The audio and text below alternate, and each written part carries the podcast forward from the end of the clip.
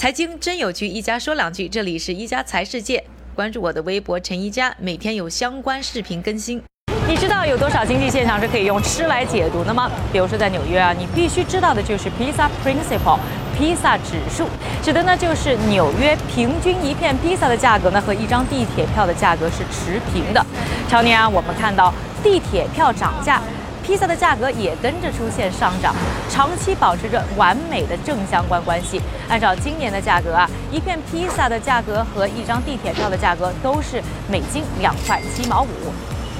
除了披萨指数和经济有关的吃的指标呢，还有一九八六年经济学人发布的巨无霸指数，它呢会参考呢每个国家当地的巨无霸的价格来判断这个国家的汇率是不是合理。如果呢巨无霸的价格太高了，那可能呢这个国家的货币呢就可能会贬值；而如果呢巨无霸的价格很低，那就是说明这个国家的货币呢有升值的潜力。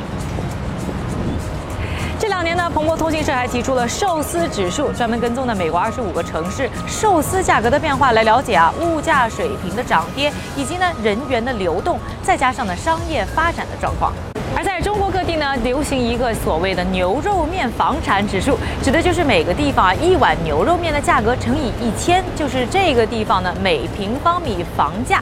那虽然呢这种各种各样的吃的指数呢未必一直都准确，尤其是这个牛肉面房价指数啊，并不是那么的精准。但是呢可以看得出来，我们生活当中处处都存在着各种有意思的经济原理。只要锁定一家财世界，就会一一跟你揭晓。感谢各位的收听，我们明天再见。